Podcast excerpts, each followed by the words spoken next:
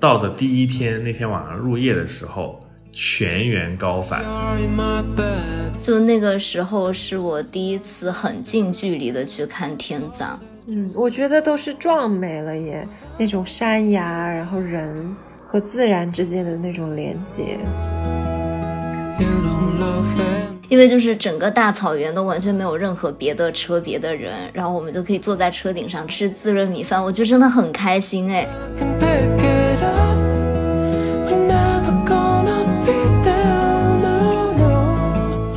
因为疫情现在出不了国嘛，所以我基本上这两年把国内能去的犄角旮旯的地方都去了个遍。南航出了一个那个套票快乐飞，可以让我完成这个愿望。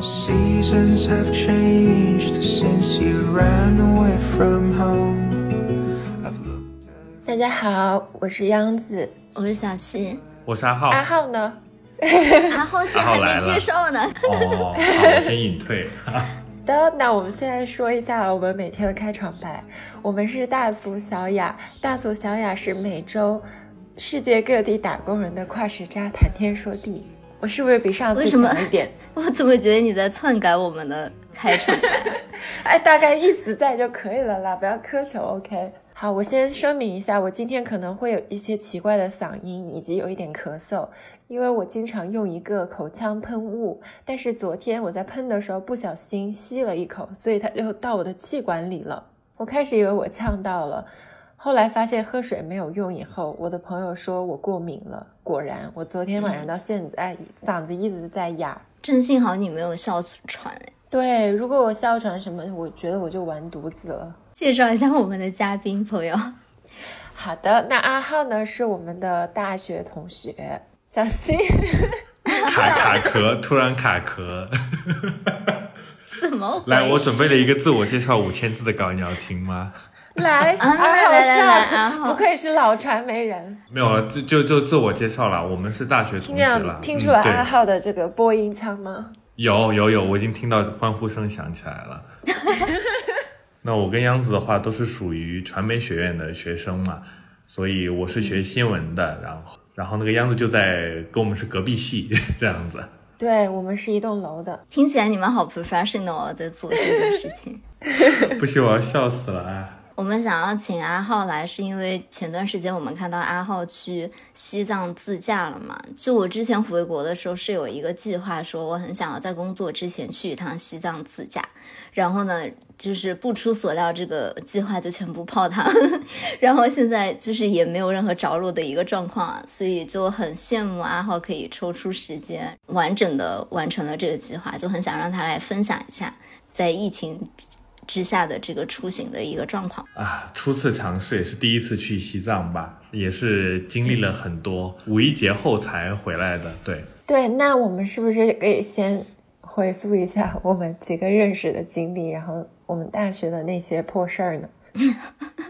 破事儿？哎，大学的破事儿还蛮多的，打开小本子看一下在找哪一条，是不是？能够把这一期撑满，都不用说西藏自己爱了。都发现哎，讲完之后哎，两个小时过去了，西藏还没有提到。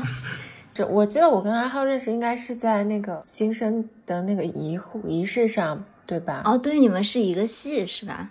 对，一个学院的嘛。哎哎，Adam 像我们就是文科为主嘛，对，所以很多有课程交集的一些地方。其实现在回想起来，那个我们学院真的还蛮厉害的哦，里面还是出了很多人才出去的嘛，对吧？当年可能很多看就是除了你们俩而已，别人都是人才。是的，昨天阿浩还深夜 emo 一番。昨天按时差，就国内已经超级晚了。我在欧洲这边，我就发一些节目的相关信息，就我们大家要怎么录嘛。然后这时候阿浩突然就进到那个群里，说了好多条。来，阿浩开始你的表演。本来是那个央子在群里发了信息之后，我都过一个小时都没回。原因是我在另外一个群里面，阿浩就是群很多，跟我们新闻系的连续吐槽了一个小时。发生了什么事情呢？就是美国大学不是每年毕业的时候，大家这段咔一下，门口有直升机飞过。少爷，少爷，美国大学不是每年都会有毕业演讲，对不对？就是我们，你们记不记得我们毕业的时候会有一个那个演讲者，一般都是很厉害的。哎，我们那一年是谁啊？我都忘记了。我我想一下，呃，好像 architecture 学院，好像每个学院不一样，然后每个学校还有一个总的一个对，每个学院不一样。你们自己的你们不记得吗？Q 我干什么？我记得呀。我就是完全不记得是谁，我要 Q 一下。我也不记得，我完全不你记得。们到底有没有好好在毕业这件事情，朋友们？对，一般像这种 speaker 的话，都是很有建树的人。举个例子，比如说是像纽约大学，他今年的毕业演讲者就是 Taylor Swift，可能之前还有一些是 Elon Musk 之类的，反正就哦是，总之就是学校的这些都是各行各业的佼佼者。我们记得当年我们学院也是一个很应该是很牛的一个美国的一个播音主持吧，对吧？但是今年，哎，刚突然收到一个信息，就是我的同班同学竟然成为了我们学院的毕业演讲的演讲人。他说你，他说你知道吗？Richard Scott 是今年的毕业演演毕业演讲演讲人。于是我们就开始针对一个什么问题开始进行讨论，就说为什么我们同班同学可以在毕业五六年之后就可以直接去学院做学院的毕业演讲人？我们在干什么？于是就是开始做柠檬茶，酸的开始做苦涩柠檬茶。阿浩还在我们群里说，别人毕业十年，回去做我们没有毕业十年吧，朋友们不要乱讲，就讲的我们年纪很大的样子。哦，没有毕业十年。没有毕业十年。哦，对对对，小西激动了。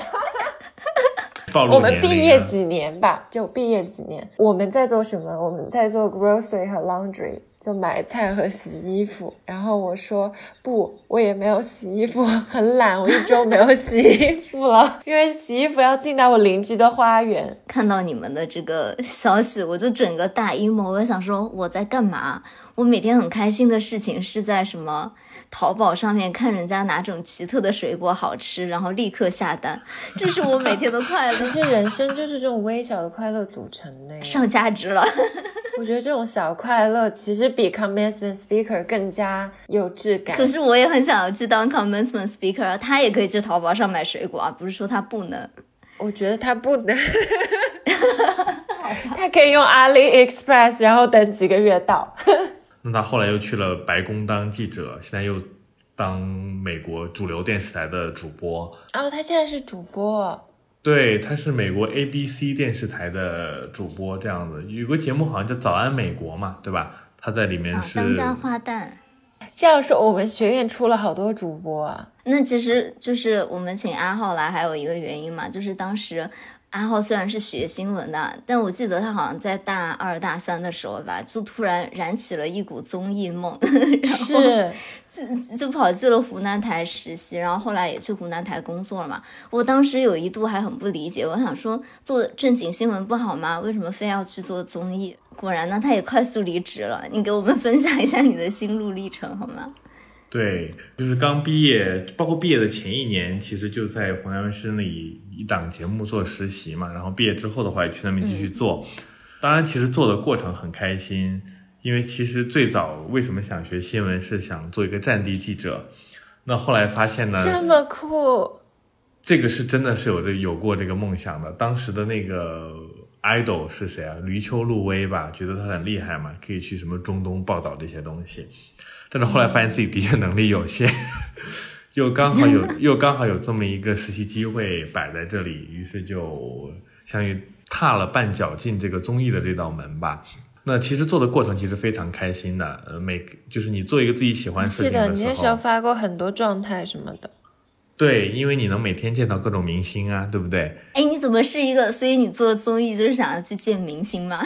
其实说实话，也倒也倒不是，是去了之后发现，哎，竟然可以见到明星，这个福利好像也不错，而且还能听很多内部的一些，你知道小道消息、大道消息之类的啊。对，但是这个流程过完之后的话，你知道的，因为也是编制的事业。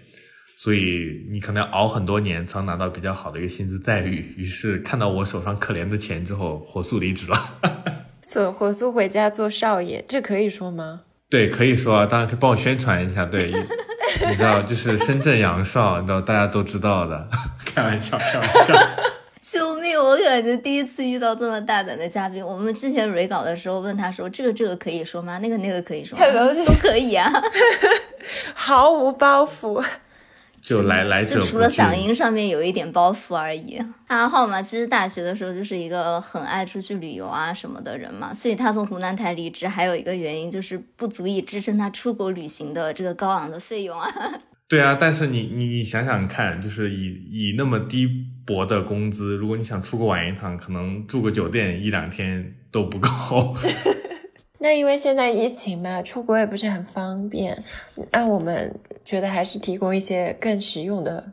因为阿浩真的很爱旅游嘛，而且是个旅游达人。就每次看他朋友圈发的很多状态啊，包括他头像，你头像在哪里拍的？拍的很有感觉。头像哦，在哪里？我想阿阿你看玩的太多都忘了在哪了。对，一没有一一个一个沙漠，一个沙漠的落日里面，对对对。那为什么这一次阿浩会选择去西藏？你之前有去过吗？是这样的，就是因为疫情现在出不了国嘛，所以我基本上这两年把国内能去的犄角旮旯的地方都去了个遍。我真的木了，你怎么能在上班的同时完成这些事情？我每次看你的朋友圈就觉得我也想回家了。因为我我要特此感谢一下中国南方航空有限公司哈，南航出了一个那个套票快乐飞，可以让我完成这个愿望。对啊，就是我记得当时就买了一个三千多块钱的套票吧，就每周末去薅它羊毛呀。哦，真的吗？它是可以自己选地点的。对，就是你只要每天很勤的刷他的票啊，你就总能买得到。你真的需要上班吗，朋友？真诚的发问好吗？我跟你讲，就是 schedule 都是礼拜五晚上出发，然后礼拜天晚上回，是吧？就是其实行程是很紧，会很累，会很累。小西流下了羡慕的泪水，想到了上个星期天还在加班的过往。赶紧吧，买个套票去，开始你的人生。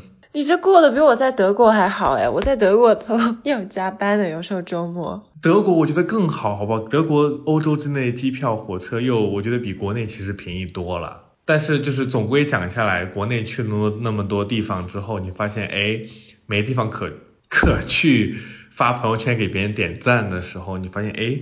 地图一语有一个西藏那个地方没有去过，想着要不要去一下啊？小溪，你也没有去过西藏对吧？我没去过，说来很惭愧，就是我们这边去西藏其实是非常方便的，但是就是一直没有去，因为西藏我知道现在其实疫情政策还挺严的，带薪啊或者什么。都不行，然后好像四十八小时之前也要做核酸什么，反正就一系列的政策，然后他每天也在变。因为我最近也还蛮想去川西的嘛，然后他每天的政策都不太一样，就是你不太能提前订酒店啊什么的，因为有可能订了也去不了。所以我还蛮想问问你。对，其实我觉得，我觉得西藏的防疫政策比我想象中的要没有那么严格。其实也就是做了一个四十八小时的核酸，不带星号，其实就可以去了。也没有什么过多特别的要求，我觉得甚至比……那你落地还需要做吗？嗯，落地他机场会自己帮你安排嘛，而且人也很少。我们当时是五一去的，人相当少。嗯，反正就是做好准备的话，我觉得去都是还是比较方便的。小小七，你不是你是在你是老家是四川的嘛，对吧？对啊，我是成都人。对啊，成都那个不是此生必驾三幺八。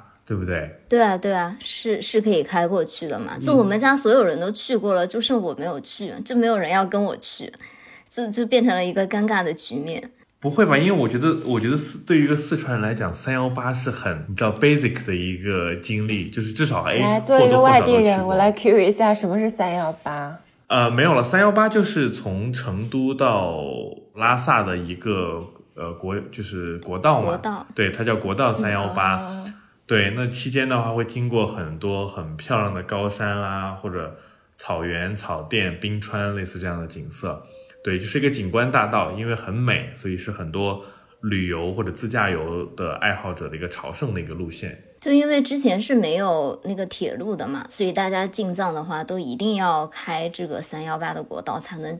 到西藏，然后一般因为成都是进藏之前的基本上最后一个大城市，所以一般来的人都会先飞成都，然后因为直接飞西藏其实是有可能会高反啊什么的，蛮严重的，大家就会飞来成都，然后从成都一路开去西藏。这样，之前那个恰好是少年是不是就是这条线啊？他们开的。好他们像是吧？是去的川西，哦，川西其实算是是一部分，三幺八的一部分，啊，对啊。但是我们这回因为赶时间，所以就没有，就是相当于没有开车，因为三幺八基本上要前前后后加起来可能要十天才能从成都开到拉萨，嘛对吧？你带娃儿的，我们这回就是图时间少，直接买了机票坐过去，呃，也是非常高估了自己适应高原的这个能力。你下来高反了吗？对，其实一下来的时候还好，但是到了到的第一天那天晚上入夜的时候，全员高反，而且我也是第一次，其实我也去过很多高原的地方，甚至比这个更高，但我也是第一次感受到非常难受的全身酸痛，所以就大家就不得不！对全身酸痛，而且你没有办法入睡，你会感觉到真的就是缺氧。对，就头会炸。对吧？就是你头会炸，而且你的那个肌肉会很酸痛，是那种像针在刺那样的那种酸痛感。所以我们不得不全员上了那个制氧机，酒店给我们每个房间配了一个制氧机嘛，所以每个人就开始插啊，那个。不是有那种充氧的房间吗？对，但但是你知道，因为穷，充氧的话每晚是要多加两百块一晚。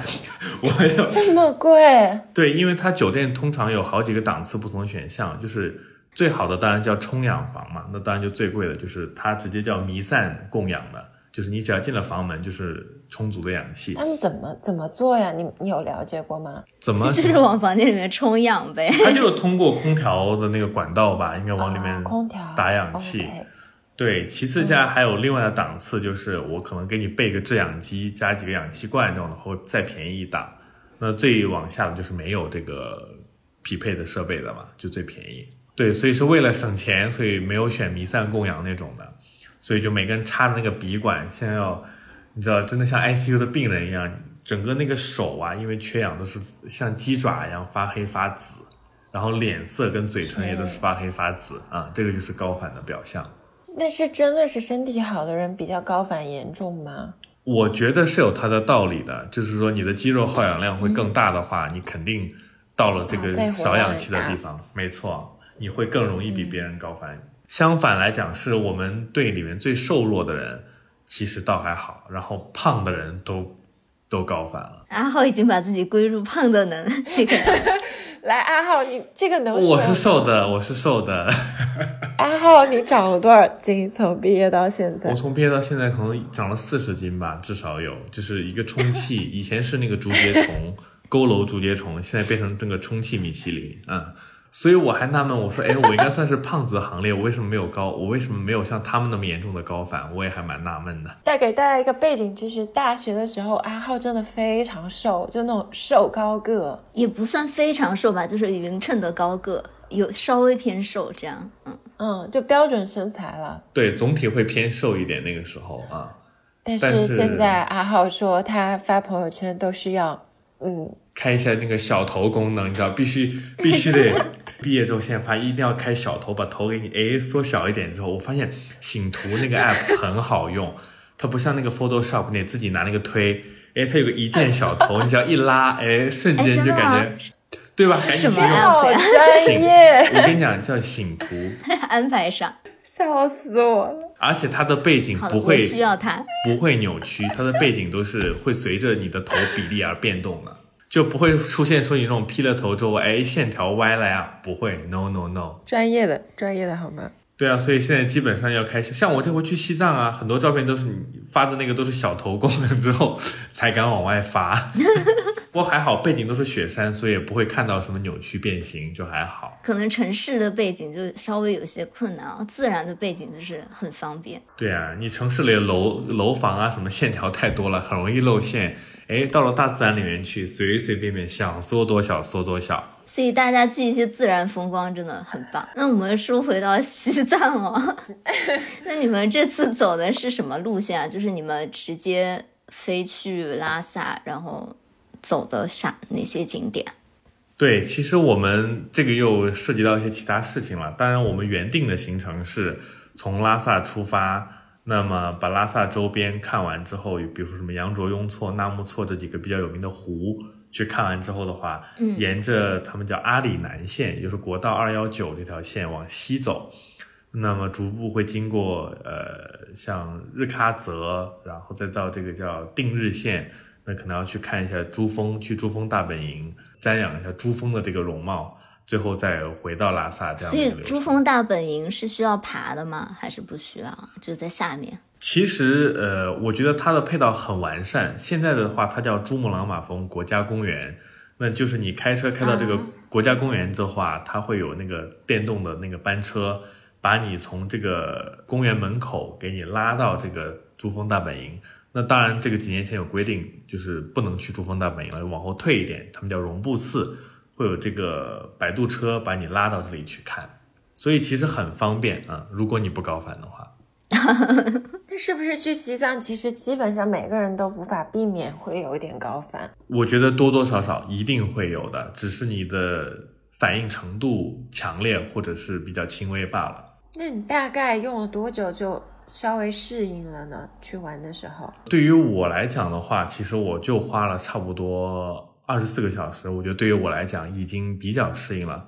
当然，对于我的朋友和朋友的亲人以及他亲人的冤种闺蜜 来讲的话，他们可能花一哎，你真的可以这样说人家吗？没有了，他们可能要拿一辈子去治愈这个高反。他们直到最后走的前一天都还没有从里面解脱出来。我天呐，我现在有点不敢去了耶！我感觉我应该是真的会很严重。你要按你的那个说法，身体素质比较好的人高反厉害。我觉得我平常锻炼还比较多，这种肺活量应该都都还行啊。那我去岂不是会非常难受？那我其实会建议你，比如说走三幺八啦，或者坐高铁，而不是直接坐飞机去，因为我觉得它的景它就有个缓慢的适应过程。对它的整个你去了之后，一定是很就是这个地方是值得你去的，只不过就是看你进去的方式，以什么样的形式进去。其实说因为高反的话，还是影响了我们整个很多行程呢。那比如说我们去布达拉宫，本来是提前很久预约，那可以去爬到布达拉宫里面去的，但也因为同行的朋友都高反了，所以我们只能在马路上瞻仰一下它的这个宏伟的一个外观啊，观。那这样很遗憾哎。对，对于我来讲，其实非常难，但我我其实很能理解。你想想看，人的那个脸跟嘴都发紫了，怎么去爬那个啊布达拉是宫那个楼？其实是很有挑战性的。对，所以也正因为如此，我们就不得不取消了很多原来涉及到需要体力的攀爬的或者行走的这样的一些活动。我稍微歪个楼，你们有看《神奇博士二》吗？没有有啊，哦，不是《神奇博士二》，不是你们有看那个啊，神奇物种吗？哦，我那个对那个邓布利神奇动多物啊，啊，邓布利多，你们有看吗？没有。没有。好吧，我想 Q 到这个是因为他们最后那个，我不剧透了，就是中间有个场景，布达拉宫提取的灵感，就长得跟布达拉宫一样。哇，这么酷啊！对他那个故事有点像西藏的一些传统的情，就是文化情节有有一些像。我能想象这个，对，哎，你这么说，我还很期待哦，因为布达拉宫我真的觉得很美，我觉得相当的漂亮。就是我早上去了一次，晚上还去了两次，去专门去在那里去看，因为我觉得它的整个这个建筑本身是非常迷人的，所以我还是蛮想看一下这个电影是怎么展现这个事情。阿浩，你在去之前，你会在哪里做攻略啊？首先是当然有网络，这个大家都知道，什么穷游、马蜂窝啊这些，呃，会去看别人走过怎样的一个路线嘛，对吧？当然了，也有看自己朋友圈以前有去过的，会去问。对，基本就是这几个途径吧。因为说实话，西西藏也被记大家去烂了。啊，记住了，之后我要去的话会找阿浩问的，懂了。我想说一个有意思的事情，就是我最近我们俩搞了个小救红书账号，命！硬插广告天。哪，猝不及防。然后我我平常都是不怎么看那个小红书的收藏什么的，但是我们现在不是共用一个账号嘛？这个账号是小西就是建的嘛？我痛失我我自己的小红书账号，好吧？小西的所有秘密都暴露了。我就发现啊，在那个小红书账号的那个消息，就是各种什么带团，什么 川西几日游，什么这全是这种信息。然后我就发现什么推送那大数据，全是告诉你怎么去玩。自己的私人账号，为了这个事情付出了太多，好吗？虽然我没有剪视频，我也没有发信息，但是我付出了我自己的账号。我觉得很好笑的就是，因为这一点，我每次登这账号都得要小西的手机验证码，而且小红书真的很 bug，它会自动登出，你知道吗？所以现在我就不在那个账号里了，又被弹哦，出来了。对啊，因为你登录的时候我也不能用啊。你知道每次央子要登录的时候，我就痛失小红书好几个小时。小红书就是我的精神支柱。我每次想要摸鱼的时候，我就点开小红书，但是我不能登录，因为央子在里面，我好悲伤。真的强烈建议小红书提升一下它的功能，好吗？让可以同，时救救我们吧。对，好的，阿浩，我们乱入了，你继续没有说。没有没有。呃，我我觉得也可以分享一些就是值得去的一些地方，这样 OK 吗？自己 Q 流程可还行？来自己 Q，、对我我这样吧，我先把另外一个先先 Q 一下，就是我们行程变更的这个事情啊。哦，对，还没讲完，你快讲。对，就其实因为刚刚有提到大家都高反了，那我们不得不就取消了之后所有的行程，也就是相当于我们其实在拉萨就待了四天，我们取消了之后，在珠穆朗玛峰啊、日喀则所有的行程，那就在酒店里待了四天，相当于就是深度游拉萨游了四天，所以其实还是去看了很多拉萨的一些我们认为可能一般人倒不太会去的一些地方，其中的话，我特别推荐有个地方叫做呃色达寺。色达寺这个地方的话，它是一个，我当然没做背景的调查，呃，它也是一个呃佛教的一个寺庙这样子，但它非跟其他寺庙不一样的是，它有一个特点，在每天下午的三点到五点，它的和尚，所有的这个僧侣啊，僧侣会在他们那个里面的广场里面叫辩经，就是在我们外人看来就很像吵架，你会看到这很酷哎，相当酷，几十个、上百个人在这个里面又拍手又击掌，然后又是很大声的，就是在辩论这个经学的一个内容。然后我们他画一个区域是外人可以围观的嘛，我们当时去就觉得还蛮大为震哎，撼的。所以他们讲话你们听得懂吗？完全听不懂，讲的应该是藏语。然后我还录了一段像，但是我感觉跟汉语没有任何相像的地方。对，所以我们进去说，哇，我的妈呀，以为是进到那种你知道大型修罗场，所有人在里面是又跳又很大声。所以我觉得，如果想要感受一下这个氛围的话，一定要去打卡一下，我觉得是非常值得的。这个场景好像是之前我们有一期节目讲那个午后穿越一座城咖啡探店那一期，阿长好像也提到哦，对，因过阿长在西藏待了两年吧，好像。老西藏了，属于是。对，所以我觉得这个真的是非常值得一去。那当然还有就是像布达拉宫这种，你知道人人必去的，有一个非常实用的建议是，一定一定要提前在他的这个门票预约上面去录好你的个人信息。每天早上七点钟都会放第二天的票，要去抢票。那当然现在是因为疫情比较好抢，但我据说是放到以前非常就是一票难求，你很难去排进去。意大利也是，他要网上预约，但是你预约了以后，那个队还非常长，哎，就排到马路对面的那种。天呐，有点像那个凡尔赛宫那个感觉，对吧？就是你预约了门票，然后再排队两小时。其实也没有用，你预约了还是要排很久很久的队。说起来，我去巴黎又去了这么多次了，我都没有去过凡尔赛宫。凡尔赛宫那个队排到你就是你知道绝望，我觉得比高反还要难受。他他的凡尔赛宫那个广场前面是一棵树都没有的。哦，对吧然后晒死，对啊，你去可以去体验一下，强烈建议带。好自己的小马扎。我这个人也是一个奇葩，一个凡尔赛宫我没去过，我去巴黎可能去了十几次，因为我住在欧洲嘛，就是巴黎和海德堡非常近，三个小时火车。然后我之前在伦敦住欧洲之星这个，听起来真的很凡尔赛。啊对，凡尔赛是凡尔赛，是吧？对，凡是凡上了，但是 对凡尔赛宫还没有去得了。还没有去过。哎，我没有凡尔赛，OK，不是，这就像在国内你从湖南到四川去一样，还更近一些，甚至比那个方便。从来没有来过成都哎，come on！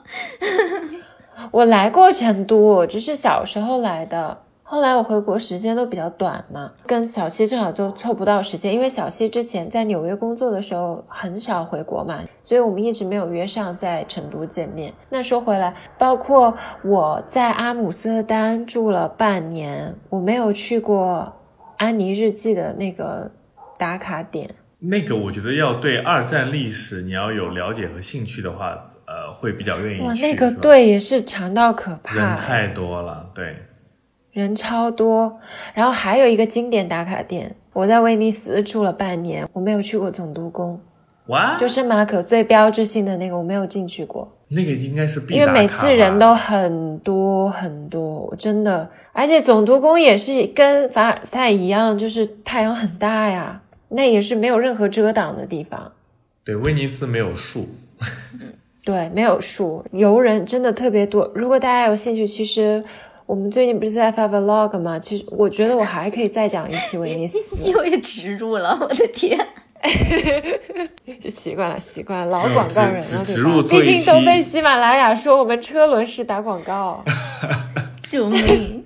没有啊。我觉得你不仅可以做一次威尼斯，还一定要再做次凡尔赛啊！我觉得凡尔赛还是蛮蛮值得去的，去里面真正凡尔赛一下。好的，好的，阿浩，下次邀你好吗？毕竟我没有去过凡尔赛宫，小西有进去 我也吗没有，你没有发现我很久没有讲话了吗？没有。对，就是你会发现你在欧洲，像我在欧洲也住了蛮多年了，然后我们几个都在欧洲旅游过嘛，就有一些标志性的打卡点，你反而是完全没有去过，因为人真的太多了。而且就是你如果在一个地方待的时间太长了，你就不太想去那种你就总觉得我有机会去，对对，其实我觉得，我觉得你去一次之后，有有一些遗憾地方的话，他会引导你第二次再去。其实也，我觉得也挺好的。第二次再去我也不会去这些地方哎。我觉得太麻烦了，就像小溪说，自由女神像我也没去过啊，我也去过纽约？很多一般人都是次，远观因为，那个地儿真的很远啊，而且又冷。你要对，其实我家是看得到的，但是我从来没有想法说我要来来，这才是凡尔赛吧？赛不是，那说明是很偏的。地方，好吧？很偏的地方才能看到自由女神像。但是那个上去一次真的还蛮啰嗦的，所以一般人也不会上。你看阿浩真的去过所有地方，没有没有发现真的小西？就我们 Q 每个每个点地方他都能接上，对，哎，怎么说呢？怎么不算呢？这是这是一个梗，怎么不算呢？这是一个梗，怎么没有冷不什么？场冷场。怎么不算呢？就是某著名的某女郎演员啊，最近很火的一句话，嗯，怎么不算呢？你们不知道吗？救命！不！知道，但我知道你在说谁了。好，这这段剪掉，没有了。啊，然后有记者问他嗯说：“你觉得你算天赋型演员吗？”然后这个著名的某女郎演员就说：“嗯，怎么不算呢？” 然后，然后就被全，阿豪，你太会了，请来当我们的主播好吗？所以我刚刚就是讲的是这么一个哎，我真的我发现连我都跟不上这个冲浪的节奏哎，因为我每次都会刷到那个某女郎是讲话嘛，但是我从来没有搞清楚他到底说了什么，因为我看的都是那种大家模仿他说话的视频，对对对，我都没看懂。我们节目中终于出现了一个比小西还五 G 冲浪的选手。对我突然觉得自己的地位要被取代了，每次都是我跟他们讲，但他们听不懂，完蛋，天呐，我就说刚刚怎么我说完这个梗之后，哎，冷场了。我在恐慌，好吗？我一个唐朝来的人。国内的梗现在还是蛮日新月异的，你们要紧跟时代学习。起来。的，听见了吗，小好的，知？道了。那除了布达拉宫以外啊，又又又回到正题是吧？再推荐的是我们上了一个就是在拉萨市北边的一座高山，就是全程土路。我们租了一个普拉多的越野车嘛，从这个土路开到那个山上去，俯瞰整个拉萨河、拉萨市这个河谷，我觉得相当的震撼。从高处俯瞰那个城市，当然也是开了，嗯，就是那种土路盘山路，很烂的那种路，上去可能花了半个小时吧。我觉得这个体验蛮独特的。，我以为你会说上去开了三小时吧，那半个小时可以接受哎。没有，就我能说那个是我们拉萨之旅中最最快乐的一个下午吗？竟然就是爬了一个土山。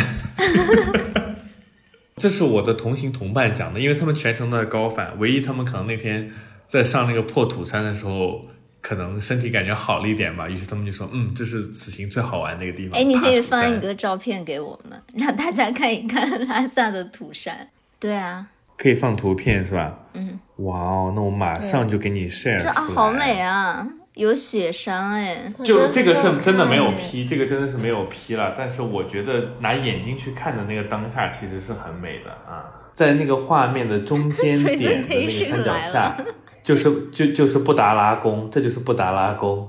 然后它基本上城市的各个景点都在布达拉宫的周围啊，还有个大昭寺，基本是这样。其实拉萨是很小，我好想去大昭寺，感觉怎么样？大昭寺啊，又不要又要不得不提到我和我的冤种冤种团队的朋友了，他们也是，就我们也第一个也是没有预约，然后又高反，只是在门口看了一下，但是。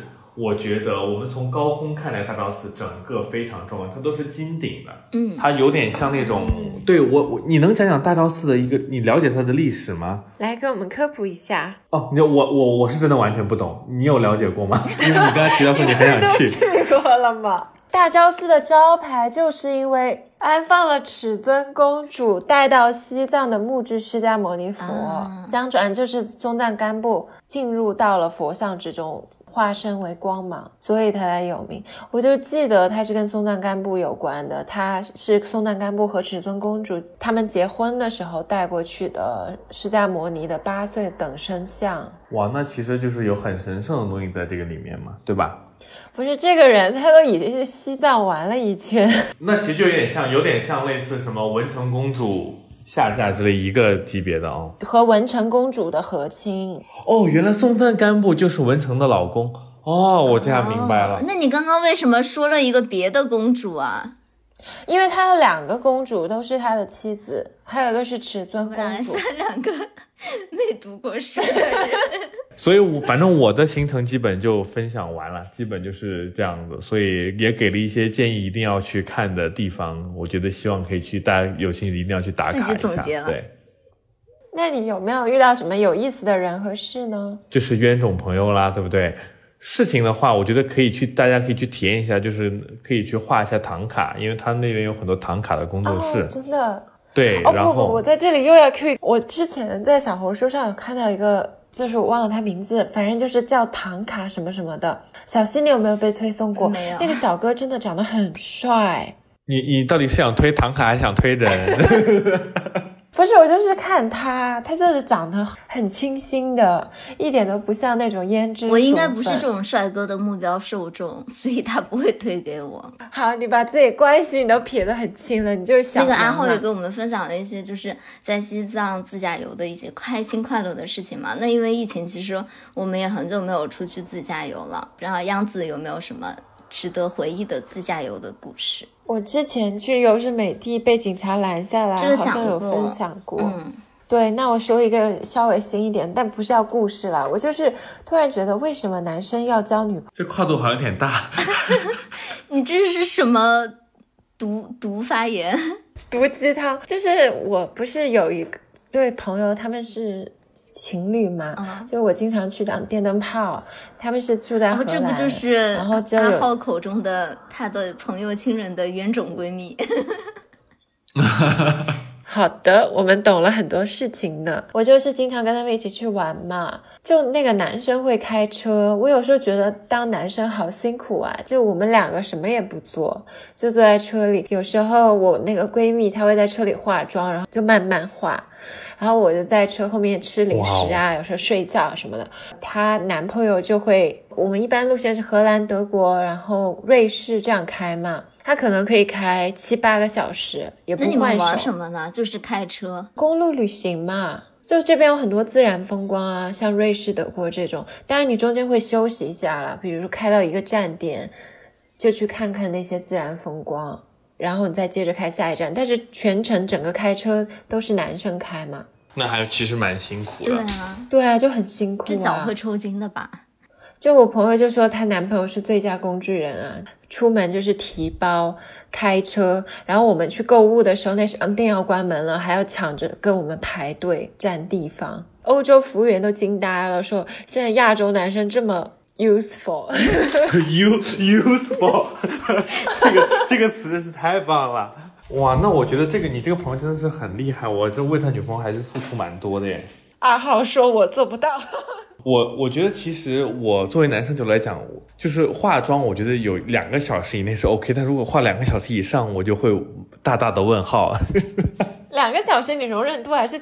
挺高的啦，没，因为我也知道，一般女生化妆，她们也会自己也会早起的嘛。比如说十点钟出发的话，很多女生其实八点钟就会起，这我是我至少我碰到大多数女生都会这样。那所以啊怨种闺蜜是什么故事呢？没有，因为就是在车啊，就是在车后座也要补妆，然后就就说，哎呀，开车可以开慢一点，那个都唇膏都没有画到嘴唇上。是之前其他旅行中的。如果我出去玩啊，我一一般都不是太会那么 care 自己的妆容了。对，就因为你反正可以 P 图的嘛，何必化妆呢？每天出去玩很累诶，就你还要早起化妆，然后比人家都起得早，然后也没有人在 care 你到底长什么样。不，我说到这个，我想到之前去爬富士山，那些日本女孩都好精致。就你知道我们住的那个小木屋嘛，它是每阿浩你应该也去爬过吧？建议你哪都去过。我还没去过日本，不过嗯，对，日本女孩是比较精致了。我就觉得印象很深刻，日本女生特别精致。那个小木屋是连水都没有的，基本上就是你不可能洗澡啊，不可很多事都没法做了。煮个泡面都是煮有点煮不开嘛，因为高山上，他们居然就是还在那个小木屋里面各种补妆，就拿那个粉扑补粉啊，然后画口红什么的。我觉得好厉害，因为你都没法洗脸呢，到晚上你都不可能卸妆的。这不是日本女孩，这是美少女战士。你怎么这么有梗？美少女战士也是日本女孩啊。我会觉得，我会觉得这样其实还蛮。我是觉得我到了这个年龄，没有这么多精力管这么多事情了，就过得去就行了吧。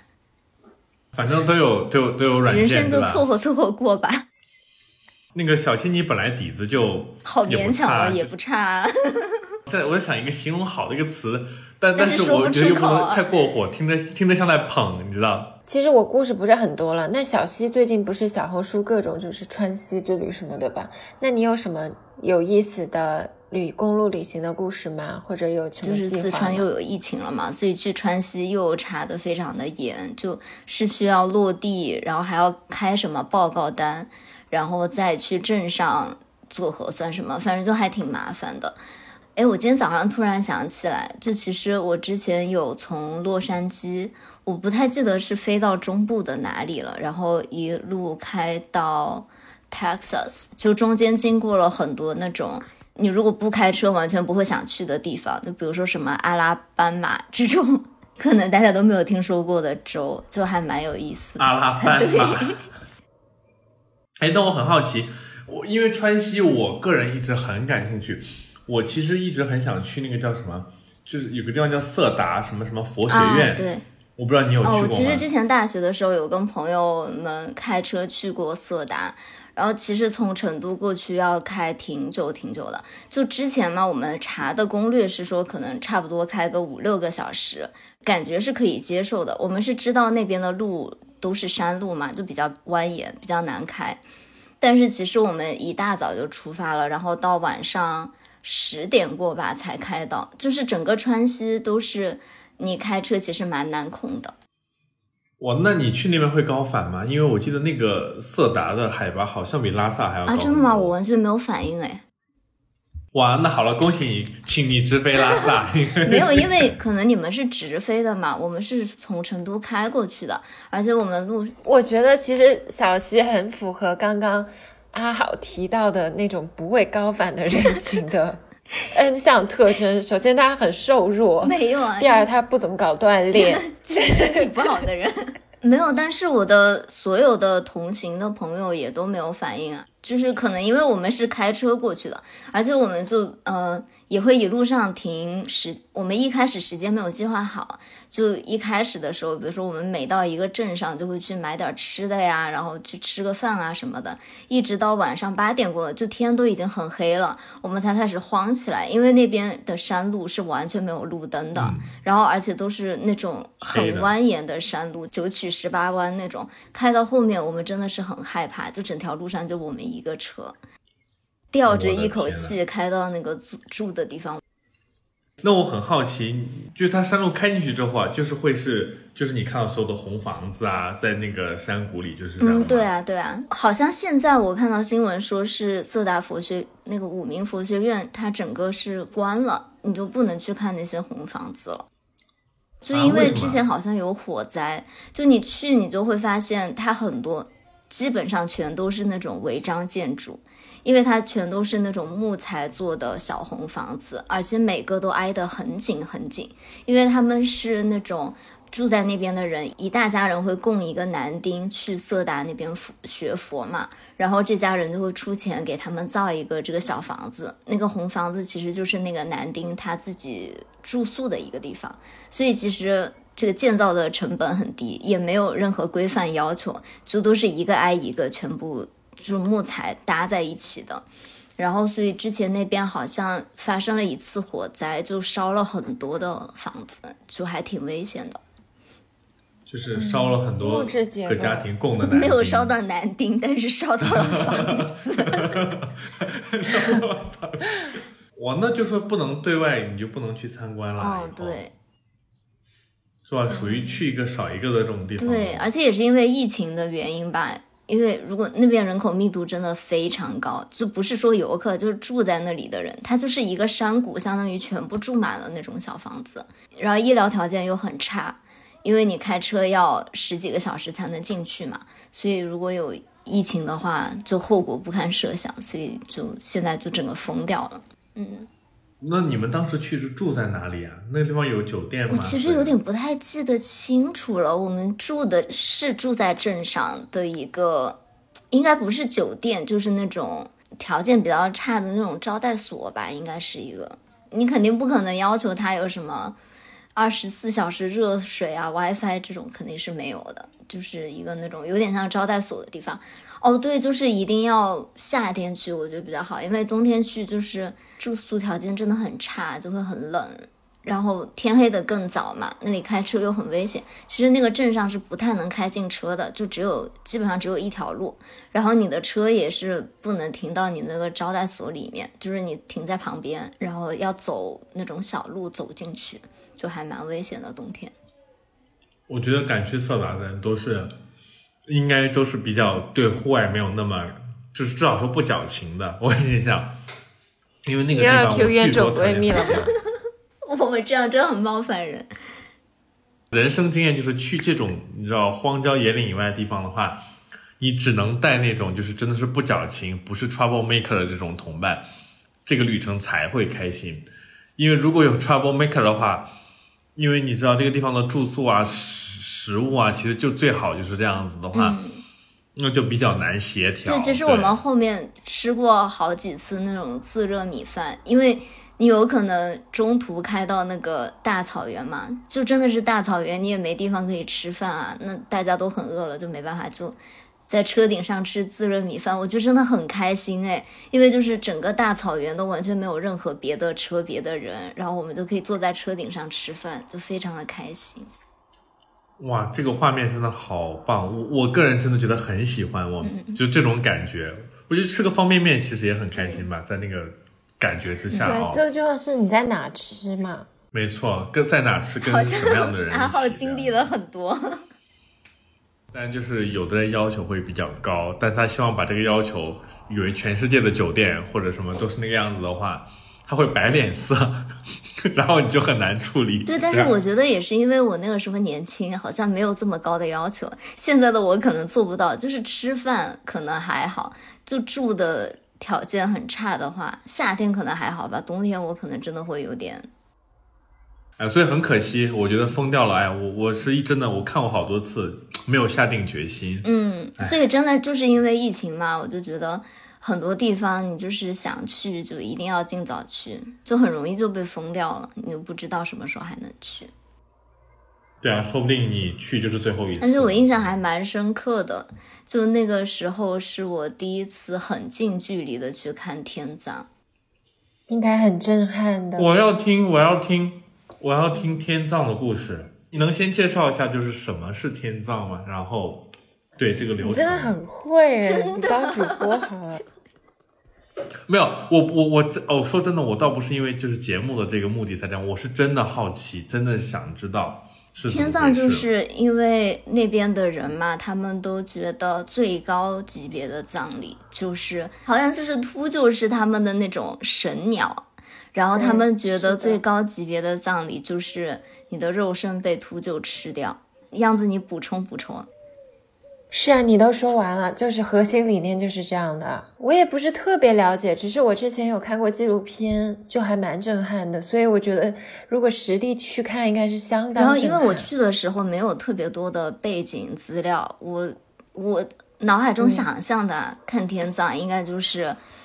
一个嗯去世的人，然后你把它放在那里，鸟会来吃嘛，然后大家会在那里诵经，然后因为色达是一个其实还蛮少人去的，我们去看天葬也没有几个人，所以你是真的很近的，可以去站在他们旁边那种。流程基本上是早上你去，然后就会有一个人他在那里做一些准备工作，就他先有一个诵经，然后把它。分分解的过程，然后这个是你可以看到的，你可以看到分解尸体的过程。天哪，所所以你直接看了吗？看的那么清楚，就是我有点不是太敢，但是你能听到他们在那。我想问一下，分解这个过程需要多长时间？他不会搞得很细，但是就是秃就比较方便的那个大小。嗯，是。所以他会所有东西都。留给秃鹫吗？还是它会有，比如说脑袋啊、牙齿什么的，它会另外出？好像是会，但是我不太记得清楚了。这个画面有点太冲击了，我有点从记忆里抹去。啊，我懂，我懂。是，你这个你这个冲击这两个字，我觉得用的很巧妙。我觉得真的那个画面应该是一般人很难接受的。就其实我也没有看得很清楚，就是你不太会敢去看嘛。但是你能听到他们那边在那里敲东西的声音。就还挺，那就是说把人把人分解了之后的话，就等着鹰下来把它叼走。有一群这样的僧侣嘛，他们就会坐在那个草坪上面，其实很好看，因为他们都会穿那种红衣服，然后草又是绿绿的，他们会坐在那个山坡上，在那里一起诵经，几十个吧，就还挺美的一个画面。然后就会突然有很多的鹰从天上飞下来，把它捡走。这伟大的艺术真的是。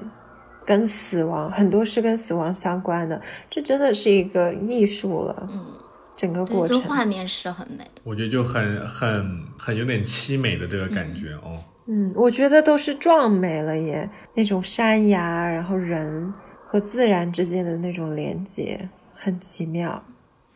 嗯，我觉得就是只要不作为旁观围观者来讲的话，其实这个过程应该是很美。但我觉得如果换我去围观的话，我觉得真的可能需要很强的心脏，这个事情是一种献祭的感觉。嗯，就我去的时候，如果真的没错没错做多了背景工作的话，我可能不太会去看了。当时真的是就是非常开心的，早上就去啊，大家去一个景点，然后突然就。可是我想问的是，看的围观的外人也没有特别多。其实色达好像不太会是很多很多游客的那种地方。会不会有那种，就是说几百人围观那个没有没有没有，应该就是零零星星站了二二三十个人吧，应该就差不多这样。那人很少，是吧？人很少。而且我知道，比如说是西藏，你是不能拍照啊，然后有各种各样的限制嘛。那里真的完全没有限制，哎，大家都在拍照。为什么？就是拍天葬吗？哇，那心脏真的是还……我完全不敢拍那个画面啊！但是我有拍一张，就是那些僧侣坐在山坡上，我觉得是一个很美，但是我完全不敢拍到任何跟秃鹫和相关的那种。哇，这个经历我觉得真的就是叫什么 “once in a lifetime” 这种的，是终身难忘。我现在在尽力忘怀，我的天。很想去看我都一时一时语塞。对啊，这个真的是，其实如果是对于像你比如说博士可以有个研究的题目的话，我觉得这个其实也是精神上啊、哲学上都是一个，我觉得是个很好的一个题目哦。是的，之前小溪不是去过印度吗？这印度就是在恒河举行这种哦，对，那个我也看了。我能打我能打断一下吗？为什么？为什么你总能去到这么神奇的地方？你真的好厉害！我觉得，色达和印度，看我我我好佩服。你可以讲讲一下恒河水的故事。这个大家有兴趣可以到翻到我们早期几期去听。我想说到这个，是因为刚刚阿浩说这个做研究，我有一个朋友就是做这个恒河的葬礼的。一个印度朋友，嗯，还蛮震撼的。他做的那个报告，就是图文并述啊之类的嘛。对对，哇，他还做了很多田野实地的调查，很有意思。